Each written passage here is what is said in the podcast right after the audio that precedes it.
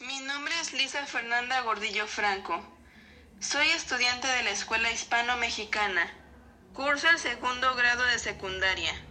El libro que leí es Bajo el Espino, de la autora Marita Conlon Maquina.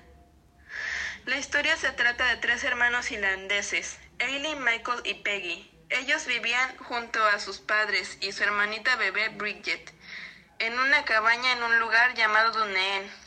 Un día repentinamente surgió una peste que acabó con las cosechas de papa, las cuales eran su alimento principal, y una epidemia de una enfermedad bastante peligrosa. Su padre tuvo que irse a trabajar muy lejos para conseguir un poco de dinero, pero no regresó. Bridget se enfermó y lamentablemente falleció.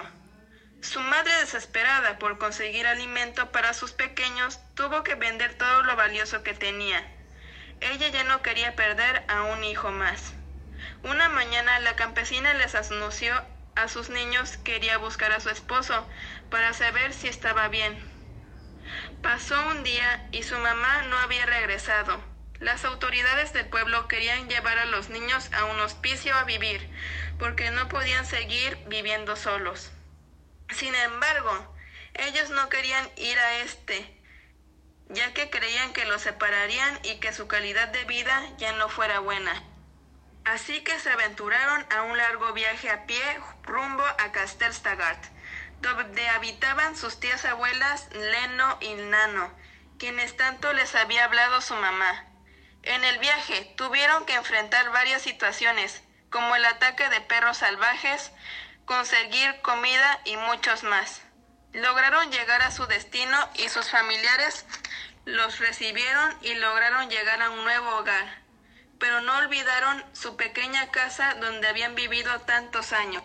Me gustó esta historia porque es interesante. Aprendes a valorar lo que tienes, que la familia siempre se apoya y que siempre hay que tener esperanza y fe. Y jamás rendirse. Al terminar me quedé pensando en el valor que tiene la familia y que debemos estar agradecidos con ella, porque hay niños que carecen de una y sufren mucho. Me hubiera gustado saber qué les pasó a sus padres, qué pasó después y si ellos volvieron a recogerlos. Agradezco enormemente su atención y tiempo. Linda noche.